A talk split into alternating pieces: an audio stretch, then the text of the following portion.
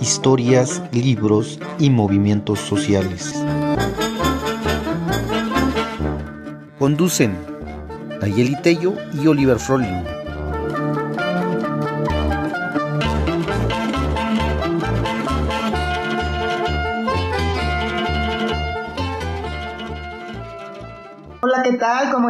Bienvenidas, bienvenidos, bienvenides a este programa que es Pez en el Surco y donde siempre es un placer, enorme placer compartir los micrófonos con Oliver Froning y con las, los, les invitados que nos acompañan en cada emisión y hoy no va a ser la excepción, ¿verdad, Oli? ¿Cómo estás?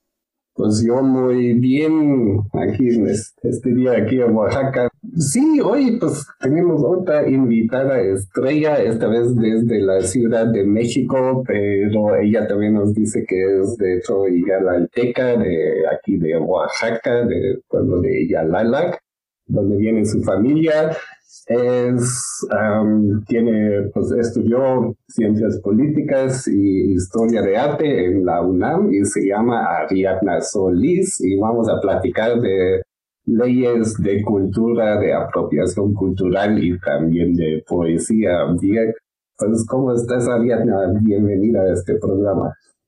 Hola Oliver, hola Nayeli. Eh, pues muchísimas gracias por la invitación a este programa. Eh, afortunadamente por acá todo muy bien, muy contenta de estar en este espacio compartiendo con, con todos ustedes.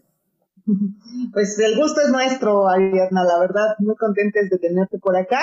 Y justo queríamos empezar con, la pregunta, ya me este, en, hace un momento que vamos a estar platicando sobre la Ley Federal de Protección del Patrimonio Cultural de los Pueblos y Comunidades Indígenas y Afromexicanas, que se publicó el 17 de enero de este año.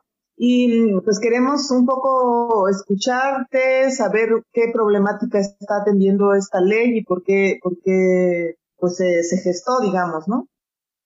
Eh, sí, pues bueno, igual comenzando un pequeño contexto, ¿no? Esta ley que sale este año, eh, en realidad es una ley que se está gestionando quizás desde el año pasado, hace dos años, que empieza a ver una gran eh, visibilidad para casos de apropiación o lo que se ha llamado apropiación cultural, eh, en particular de textiles, ¿no? Grandes eh, marcas de ropa y corporaciones de moda han llegado a pueblos originarios o pueblos indígenas, particularmente en Oaxaca, pero también en muchos lugares en el país y han tomado pues elementos tanto simbólicos como técnicos eh, de manera digamos desleal o como se ha llamado eso como de manera poco ética eh, y los han incorporado a sus a sus producciones sin dar reconocimiento ni, ni digamos de autoría ni tampoco de ningún tipo económico a estas comunidades de las que han usado estos elementos. Entonces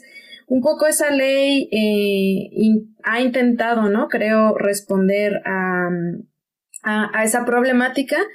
Eh, y creo que quizás un gran acierto de esa, de esa ley es que reconoce esa, esas dinámicas como una problemática. Sin embargo, eh, pues ha sido un mecanismo como muchas de las leyes aquí en México, pues gestionado desde ciertas pues élites culturales y políticas que pues asumen que todos los contextos, todos los modos de gestión, de resolución de conflictos respecto a el usufructo de eh, elementos culturales de sus comunidades pues son homogéneos. Y pues en ese sentido, el, digamos, eh, los mecanismos que han eh, pues ¿no? resuelto gestionar, eh, se concentran casi siempre en la reparación en lo económico. entonces, bueno, un poco esa ley intenta, digamos, gestionar, mediar, eh, dar elementos legales para eh, tanto reconocer esa problemática como para combatirla, pero siempre desde un punto de vista muy, muy mercantil. Pues sí, muchas gracias por, esta, esta introducción a la ley, ¿no? Y parece que es un asunto obviamente muy complejo, ¿no? Porque si estamos hablando de cultura, no estamos hablando nada más de cosas, ¿no? Que, o sea, que, que se venden, o de guelaguetzas, ¿no? Sino de procesos, pues también complejos, extendidos y todo, ¿no? Entonces ahí siempre me ha llamado esta, la atención, ¿no? Tanto el, el, el término patrimonio cultural, ¿no? al final de quién es, ¿no? Es de una persona que lo inventó, de un pueblo, cómo se define este pueblo, qué tal los migrantes, ¿no? Y dentro de todo eso, pues eh, también la cuestión de la apropiación cultural, ¿no? Que es un término que se usa mucho en los últimos, ¿cómo será? 5 o 10 años, ¿no? Pero creo que, pues, creo que valdría la pena pues también explicarlo un poquito a nuestros radioescuchas. ¿Qué se quiere decir con eso de apropiación cultural? Sí, claro que sí. Eh, esta eh, puntualización que haces creo que es muy importante, ¿no? ¿A qué se le ha llamado patrimonio, eh, digamos, de los distintos pueblos, comunidades, naciones del mundo? Generalmente, digamos, de manera muy, muy coloquial se ha entendido el patrimonio como aquellos objetos, digamos, esta cultura material de pronto que tienen eh, las comunidades, los pueblos, las naciones. Pienso específicamente en el caso de la ley que estuvo muy, digamos, enfocada desde los textiles, eh, ¿no? Todos, digamos, los repertorios estéticos, es decir, ¿no? La comida, eh, los textiles, eh, los territorios también, pero cómo se usan también forman parte del patrimonio de todas las comunidades, es decir, sus entramados de conocimiento, pero también de cómo usan ese conocimiento y, los objetos que son resultado de este.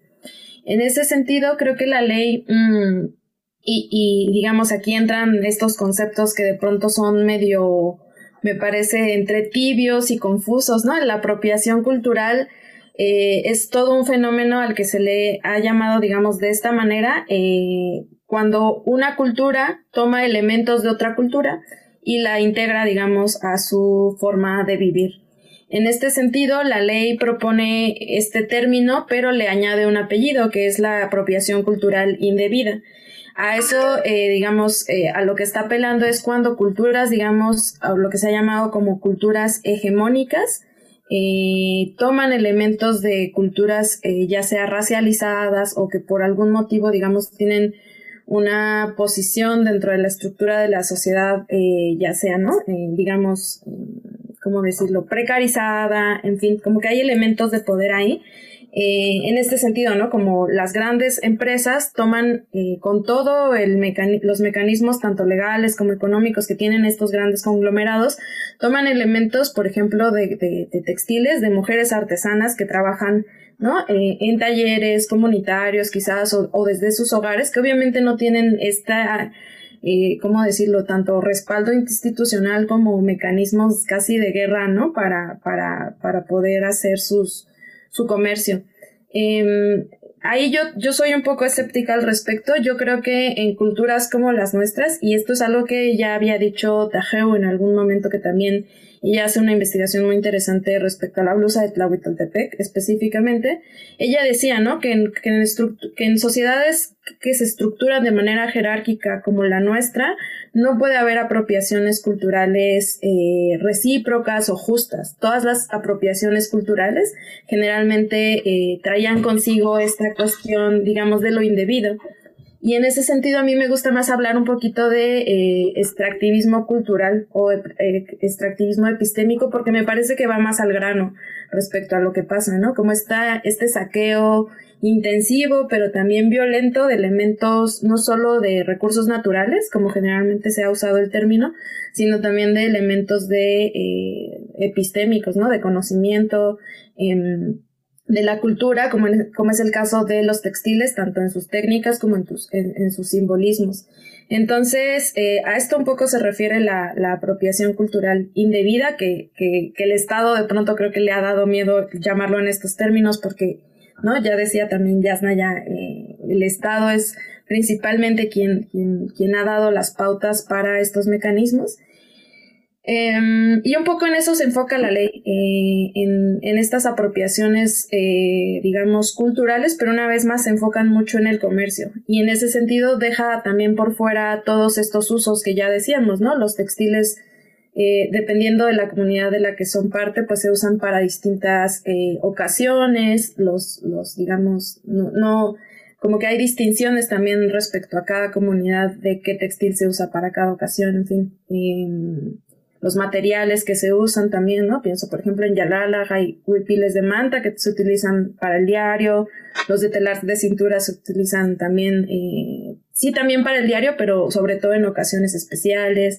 Y todo eso, digamos, lo deja, lo deja de fuera, ¿no? Como las mismas formas en que las comunidades eh, actualizan esos usos, eh, pues obviamente no es algo que esté considerando esta ley, ¿no? Y, y, pues para muestra un botón tenemos toda ahí la pasarela que hicieron también después, ¿no? De esta ley con original, en donde, ¿no? Muchas personas de distintas comunidades podían ver dinámicas de sus textiles que eran poco respetuosas, que eran, que parecían casi burlonas, ¿no? Respecto a cómo usamos textiles y, y, la ley, por ejemplo, si bien en su redacción pareciera que podríamos demandar esas cuestiones, pues no sé, no sé si podríamos activarla de esa manera, ¿no? Como demandando al mismo Estado que está haciendo estas, estas cosas, como la guelaguetza que está tan normalizada, pero ahora no, como en un evento como en, en original.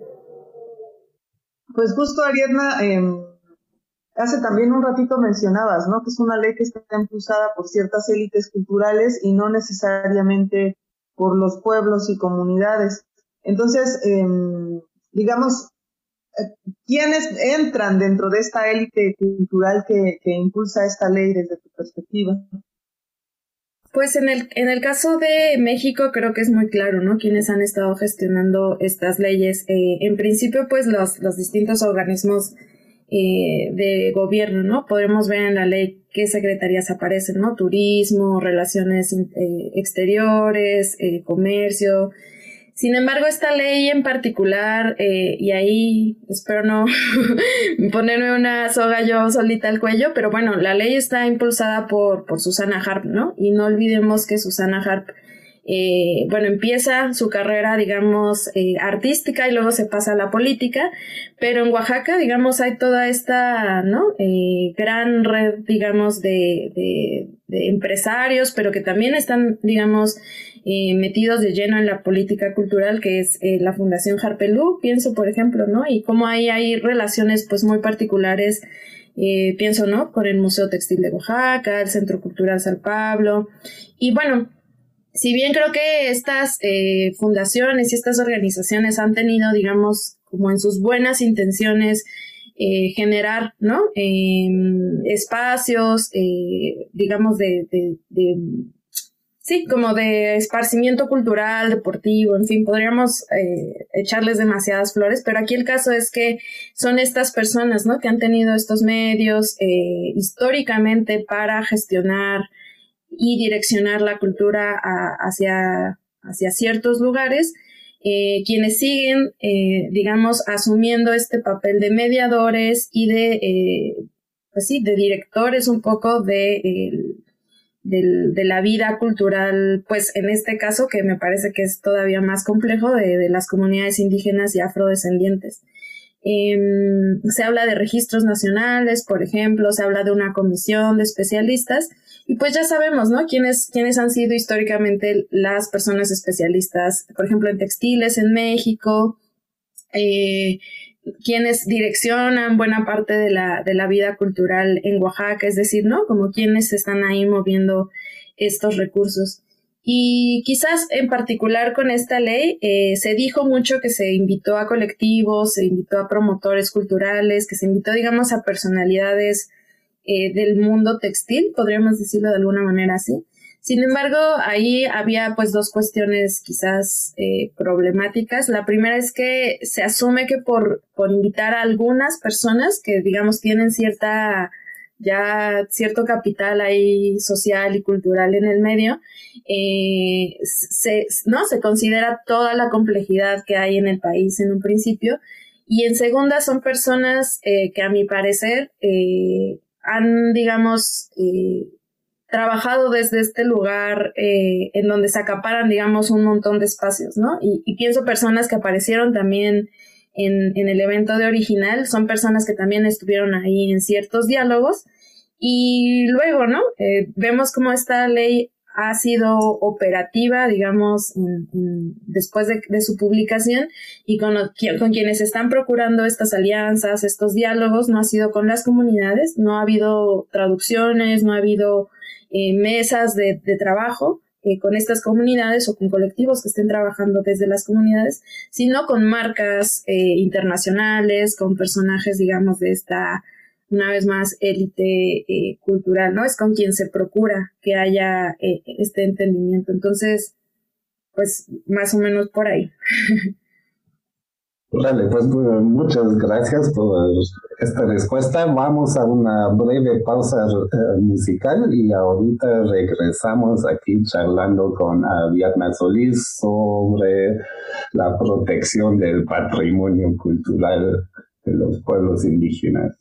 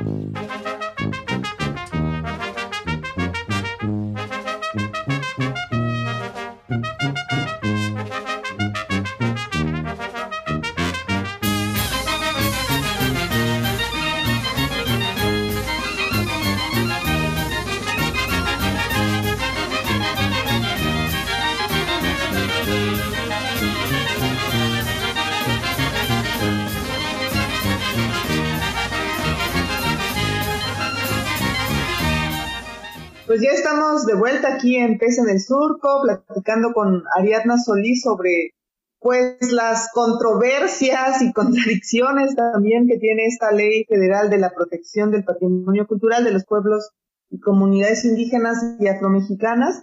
Y mm, pues justo Ariadna creo que vienes enlistando, ¿no? Una serie como de pues de contradicciones y de cosas que no, pues que no están jugando en el marco de esa ley, digamos, a favor de los pueblos y las, las comunidades. Entonces, eh, pero creo que en, en, otros espacios ha sido también muy contundente en señalar que la ley da pie a la legalización de la apropiación cultural. Entonces, quisiera que nos contaras un poquito cómo una ley que se supone que debe proteger, ¿no? Este, el patrimonio cultural de los pueblos, más bien lo que garantiza es que se van a poder extraer, como decías, ¿no? Que te gusta más usar la palabra extractivismo cultural. Eh, sí, pues un poco retomando la, la parte, pues un poco lo que veníamos platicando. Eh, creo que eh, a la luz, digamos, de, de, de, la situación actual en general y de muchas cosas en la vida, creo que debemos analizar las leyes no tanto, digamos, en su estructura narrativa, digámoslo así, sino en su operación fáctica, es decir, cómo opera en la vida real y en las problemáticas que está intentando combatir esa ley.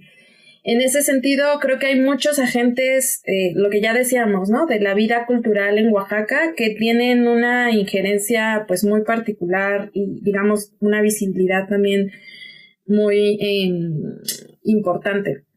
Eh, ahora, con esta ley, eh, como ya decía hace un rato, las conversaciones que se han procurado después, ¿no? De esta, de esta publicación, podríamos empezar, ¿no? Con el evento de original, pero podríamos seguirnos también con las conversaciones, por ejemplo, que se han hecho con, con Isabel Marant en particular, eh, que fue, digamos, el caso, yo creo, o al menos el que yo escuché más, ¿no? Dentro de las, eh, de, estas prácticas de apropiación cultural indebida o de extractivismo epistémico.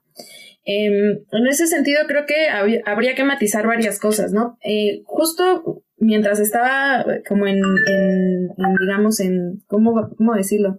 Como estaba álgido este problema, hubo muchos, eh, hubo muchos, ay, disculpen que está sonando esta cosa, pero eh, hubo muchos, digamos, agentes que participaron en la conversación, tanto las comunidades en Tlahuitoltepec como diferentes personalidades, eh, digamos, en la academia, pero también en el mundo cultural. Incluso hubo un pronunciamiento de las comunidades eh, en el Museo Textil de Oaxaca, ¿no? Que eso a mí me parecía muy interesante en términos de cómo los agentes y las diferentes instituciones se posicionan mediante o ante una problemática muy particular. Sin embargo, como fue derivando este problema, eh, a pesar de que hubo estos espacios que me parecieron que daban mucha luz a cómo se podían gestionar estos problemas desde los propios intereses de, la comunidad y desde sus posicionamientos. Eh, lo que pasó después, ¿no? Fue que empezó a no solo a visibilizarse un montón de dinámicas y de otros casos en el país, sino que eh, lo que decíamos, ¿no? Eh, después de esta ley, la secretaria de Cultura de aquí de, de México, con quien estuvo procurando estas mesas de diálogo, fue precisamente con Isabel Marant y hasta donde yo tengo conocimiento no se invitó ni a las, ¿no? Como ni a la asamblea comunitaria, ni a los colectivos que están trabajando en Tlawi, ni, eh, digamos, a las personas que estaban eh, haciendo investigación respecto a este tema en específico.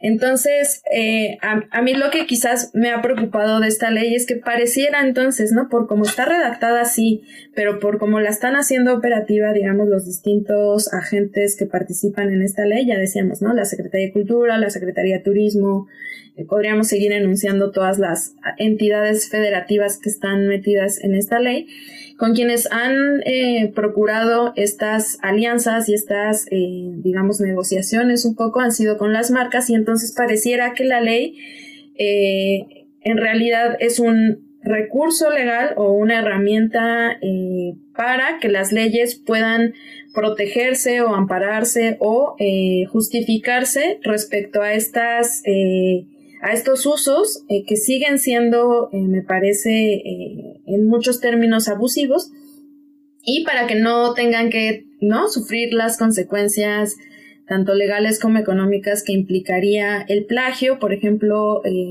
a otra gran, ¿no? A otra gran marca o a otra gran corporación que podría hacer efectivos muchos mecanismos respecto a las a su propiedad intelectual, digámoslo así. Em, yo diría un poco eso, creo que es también tendríamos que analizarlo eh, caso por caso, pero en el caso, ¿no? De, de la blusa de Tlawi, Isabel Marant, ha sido así, ¿no? Como quienes, quienes han procurado, digamos, eh, informar a estas empresas que deben de operar de cierta forma para que no sean demandadas, ¿no? Para que no tengan estas consecuencias del escarnio público y eh, multas económicas, pues ha sido con, con, con, la misma empresa. Entonces, pues ahí está como algo torcido. Pues parece que sí, en lo general es una de las funciones del Estado, ¿no? De dar certeza jurídica a transacciones, digamos, comerciales y en este caso parece que más que proteger al patrimonio cultural, es más bien fomentar una forma legal de transferencia comercial, ¿no? Y obviamente en condiciones siempre desiguales, como dijiste al principio de esta plática, pues eso pues podemos ver que al final de un proceso de 5 o 10 años, de repente hay tres empresas que se quieran con todo el patrimonio legalmente pagaron a alguien o tienen el certificado y pero ya hay certeza jurídica, ¿no? Eso es, pues veo como una, un posible resultado de, de esta ley. Sí, justamente, ¿no? Pareciera que a quienes quieren darles estas herramientas de, digamos, para poder actuar dentro del marco legal es justamente a, las grandes corporaciones, como, como, ¿no? Como siempre, el Estado nos confirma que a quien, a quienes quiere proteger es a los intereses particulares, ¿no? al comercio y al, y sí. Oye, Ariadna, y también está esto del Registro Nacional del Patrimonio Cultural. ¿Eso qué onda? ¿Cómo funciona? ¿Qué es? ¿Para quiénes se aplican? Y bueno, ¿qué, ¿qué implica un poco en la lógica de lo que nos estás diciendo, no? Porque pues es información que, pues, que le puede servir a todos menos a los pueblos y comunidades, ¿no?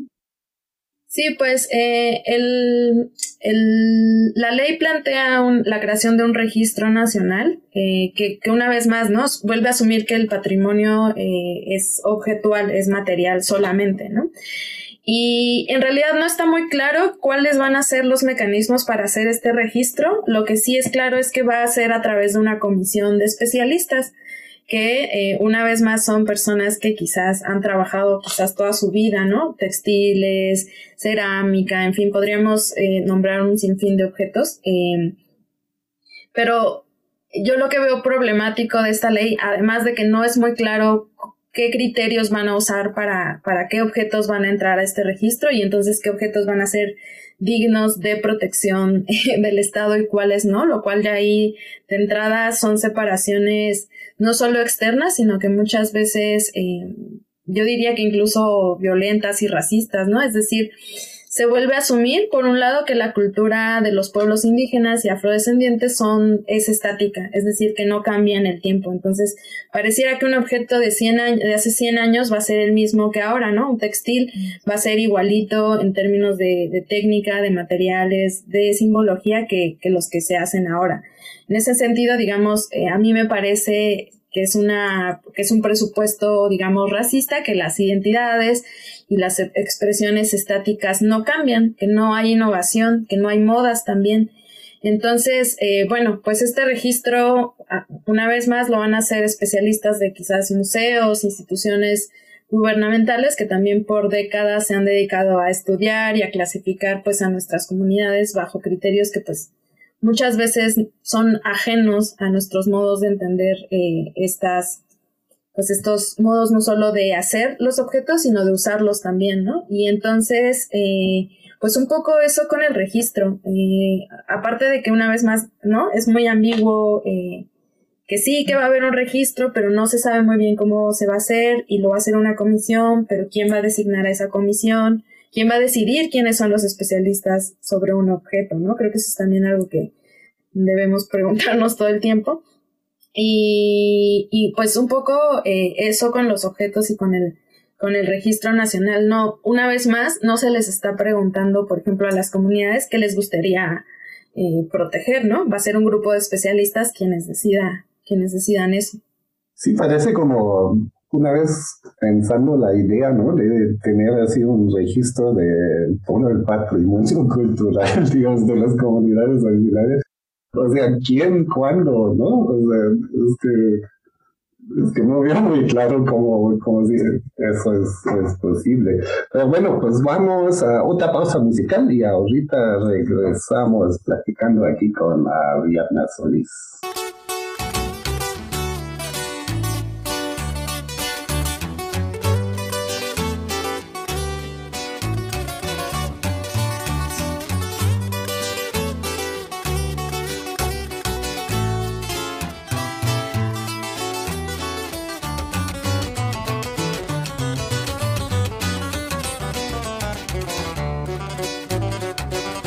Mar los vieron llegar. Mis hermanos emplumados eran los hombres barbados de la profecía esperada. Se oyó la voz del monarca de que el Dios había llegado y les abrimos las puertas por temor a lo ignorado.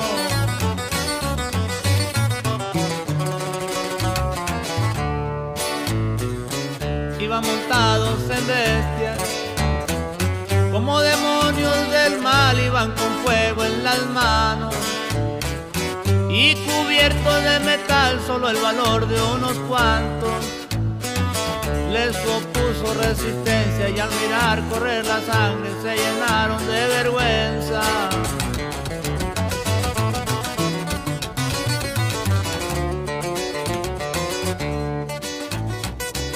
Porque los dioses y cuando nos dimos cuenta ya todo estaba acabado. En ese error entregamos la grandeza del pasado y en ese error nos quedamos 300 años esclavos.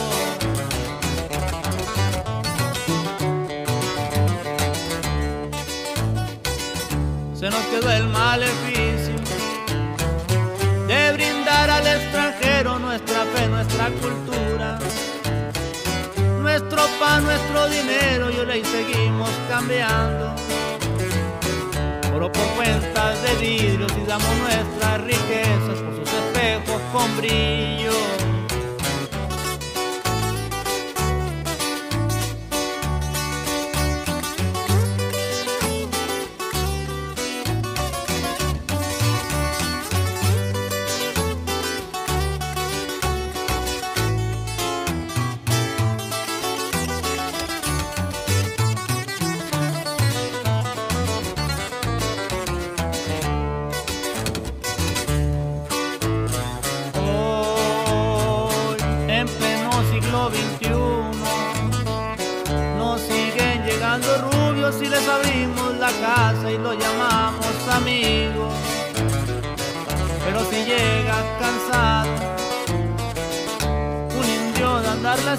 Y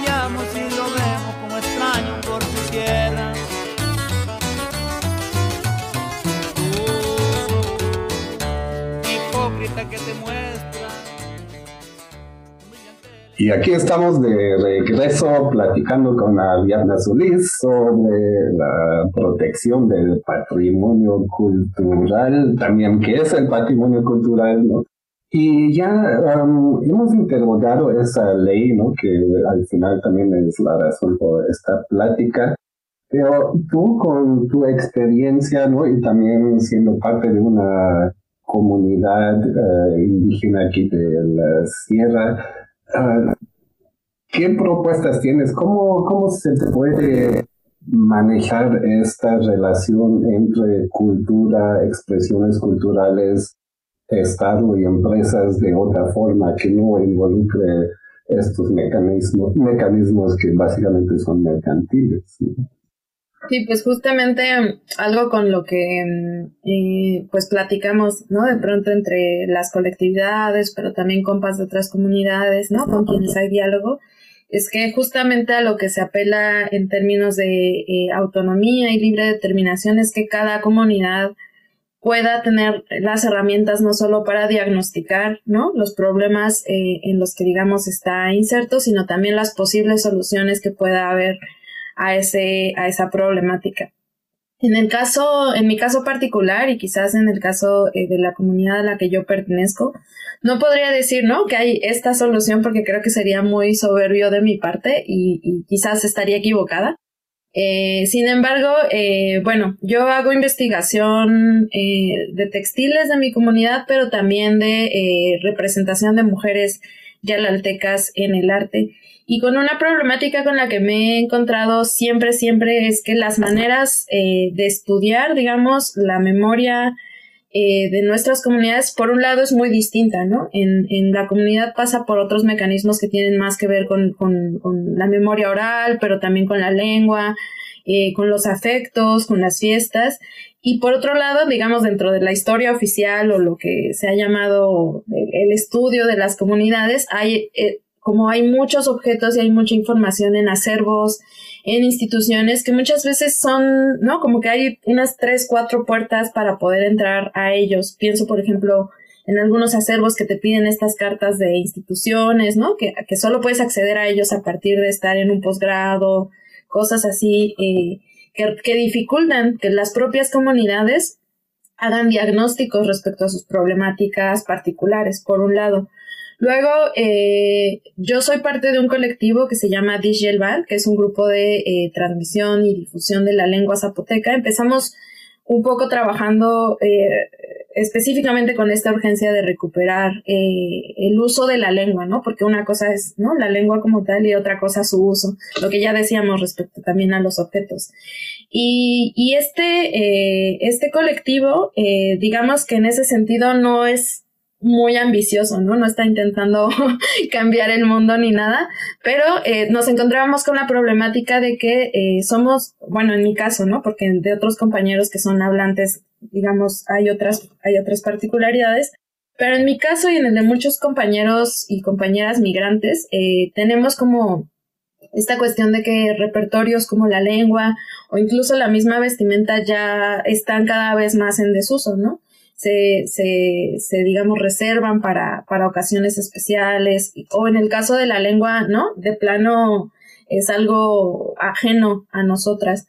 Entonces, eh, este colectivo empieza también a trabajar con diagnósticos eh, y, aquí especialmente está el trabajo de, de, la lingüista zapotecana eh, Ortiz, quien eh, ella ha instrumentalizado a partir también de su propio trabajo y de su propia investigación toda una, toda una metodología para diagnosticar el, digamos, el estado de la lengua eh, o de uso, ¿no? De transmisión de la lengua, particularmente en Yalala.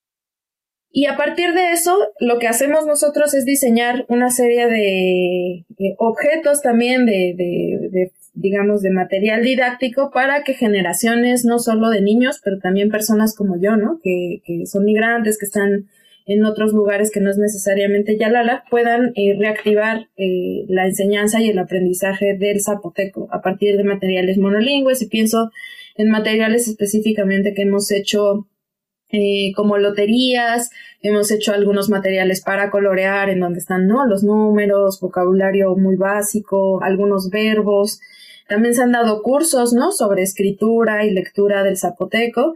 Y más recientemente, y un poco aquí es donde, digamos, se interseccionan nuestras investigaciones, digamos, de todos, todas las personas que estamos ahí, eh, hicimos un material que también relacionaba el uso, el uso del huipil y, digamos, la forma de vestirlo con el vocabulario específico del, del huipil del zapoteco en, en, Yalala, ¿no? Que tiene también sus particularidades. Todo el huipil tiene nombres en zapoteco, ¿no? Y eso es algo que, que cada vez está más en desuso y que nos preocupa, ¿no? Que no, que no pueda, digamos, seguirse transmitiendo. Entonces, un poco por ahí van eh, nuestros esfuerzos. Yo sí creo, eh, estoy convencida que los esfuerzos colectivos son necesarios, ¿no? Uno eh, solita haciendo investigación, como generalmente se trabaja en la academia, en el arte, en muchos lugares, me parece que no es, no, no da muchos frutos como en el caso del el trabajo colectivo que muchas veces se hace desde la autogestión, ¿no? Con nuestro propio dinero, sacando tiempo de, de donde uno puede. Eh, pero bueno, sumando esfuerzos también de las distintas herramientas que hemos adquirido a lo largo de la vida las distintas personas que estamos ahí. Y en el caso también de, de, de este colectivo, aglutina personas que no solo son de Yalala, sino también de, de pueblos vecinos, específicamente eh, con Betaza, ¿no? Que ahí hay cercanías eh, culturales, pero también diferencias importantes que, que toca seguir trabajando eh, respecto a la lengua. Entonces, pues creo que justo toca que cada comunidad se pueda diagnosticar a sí misma un poco y que a partir de esos diagnósticos genere herramientas que le parezcan pertinentes eh, respecto a su contexto, sus necesidades, pero también sus deseos, ¿no? Creo que eso es también importante eh, decirlo. Pues muchas gracias a Ariadna, bien importante todo lo que nos, nos has compartido y yo quisiera cerrar con quizá una pregunta que puede ser obvia en el sentido de que a veces uno también está, ¿no? Como en ciertas esferas y dices, ah, bueno, los textiles pueden ser importantes por tal o cual cosa, ¿no? Pero quizá hay gente que no, que, que no, no comprende, digamos, cuál sería la importancia de defender los textiles. Eh, que, sí, eso, ¿Por qué son importantes los textiles? ¿De qué nos están hablando? ¿Qué nos están contando los textiles de, la historia de nuestras comunidades? Sí, pues eh, quizás, ¿no? Decir los textiles, a diferencia de cómo se ha entendido la ropa, digamos, desde un, eh, digamos, contexto más occidental, hablan más allá de la, de la personalidad individual de cada quien, ¿no? Los textiles, eh, digamos, en nuestras comunidades eh, a mí me parece que son un territorio de lucha en varios términos, ¿no? Contienen memoria comunitaria, contienen eh, formas de ser y de estar en el mundo, ¿no? Y eh, en, mi trabajo de investigación, yo sostenía, ¿no? Que, los saberes de, de tejer el huipil, que es algo que, digamos, desde la antropología y desde muchísimos estudios en la historia del arte es lo que se ha preocupado, digamos, este conocimiento, ¿no? De las técnicas del simbolismo y se olvidan que son cuerpos quienes han sostenido su, su, su, digamos, su producción y su uso por mucho, mucho tiempo, ¿no? Y en ese sentido, eh, a mí me parece que la, la, digamos, no solo hacer textiles, sino usarlos, eh, los de nuestras propias comunidades, pero también de comunidades con las que tenemos alianzas y cercanías afectivas, eh, son una forma de resistir y de presentarse al mundo en donde, digamos, han intentado borrar sistemáticamente nuestra historia, nuestra memoria y nuestra presencia, ¿no? También algo que creo que no eh, se habla mucho dentro del estudio de los textiles es que su uso se actualiza con el cuerpo y con el espacio que es, que es ocupado, ¿no? No es lo mismo que, por ejemplo, yo me ponga un huipil en una fiesta en mi comunidad, en donde es bastante, digamos, normal que lo usen mujeres de la comunidad, a que yo vaya, no sé, a Polanco y me lo ponga, ¿no? Con, digamos, todo el, todo el esplendor que tiene el huipil de Yalala. Y claro, ahí hay una actualización de mi cuerpo y del espacio muy particular en donde seguramente ya sé cómo me van a ver, ¿no? Cómo, cómo voy a ser tratada. Eh, también en algún momento escribí, ¿no? La experiencia también de, de los textiles aquí en, en la Ciudad de México, en donde, pues claro, eh, nos hace visibles de una forma que no necesariamente nos gusta, ¿no? La visibilidad a veces no es un, no es un valor en sí mismo, no es bueno per se ser visible. Sobre todo, ¿no? Cuando uno es objeto de, de, violencias estructurales y, sistemáticas. Em, me parece que la importancia de los, de los huipiles, pero de los textiles de comunidades indígenas en general, eh, contienen contienen una serie de experiencias genealógicas, eh, generacionales también, que, que, me parece que muchas veces no obviamos un poco por lo, por lo, por digamos, por también lo cotidiano y lo normal que es usar ropa, ¿no? Sin embargo, la ropa es también una forma no solo de comunicación, sino de, de memoria y de, de, incluso de posicionamiento, ¿no? Respecto a qué deseamos, qué queremos en la vida. Entonces yo pues diría un poco eso, pero me parece que todas las personas, ¿no? Que, que, usan textiles en su día a día, lo, lo, digamos, este conocimiento lo tienen encarnado, ¿no? Es algo que ellas, que ellas y ellos saben, porque también algo que, que me parece a mí curioso es que generalmente la indumentaria, digamos, y la resistencia corporal que eso implica ha sido sostenida casi siempre por mujeres, ¿no? Y eso que implica también eh, en comunidades como la mía, por ejemplo, que es que las mujeres son las que siguen sosteniendo eh, la vida comunitaria a muchos niveles. Y eso es obviamente un aspecto muy importante que tocamos así un poquito nada más aquí al final, pero ojalá en otra plática pues lo podemos expandir un poquito, digamos, del papel, digamos, central de las mujeres, ¿no? En todas estas actividades culturales y al mismo tiempo también su marginalización cuando hablamos de, digamos, del comercio, ¿no? Y la mercantilización de las mismas expresiones, ¿no? Y también del poder político. Pero desafortunadamente, pues ya estamos al final de, eh, de esta plática, pues nada más que quiero agradecer de todo corazón que estuviste aquí con nosotros en este espacio virtual, ¿no? Y espero que en el futuro podamos platicar otra vez de estos y otros asuntos muy importantes. No, pues muchísimas gracias a ustedes, Oliver, Nayeli, por, por el espacio. Muy, muy contenta de estar aquí, echando fueguito. Muchas gracias, Ariadna. Qué gusto conocerte. Ojalá pronto en persona. Sí, ojalá pronto se nos haga conocernos en persona.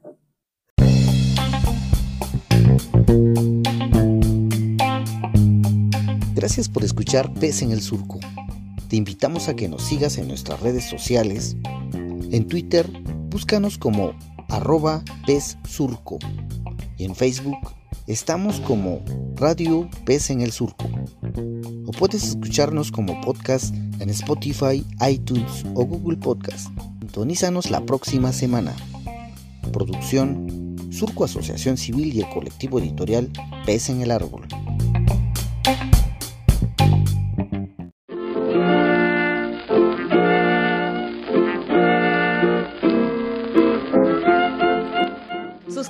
Y dale follow en Spotify, Apple, Google o donde sea que escuches este podcast. Y también déjanos tus comentarios en esas plataformas. Síguenos en nuestra página de Facebook. Y claro que sí, también en Twitter. Radio Pes en el Surco.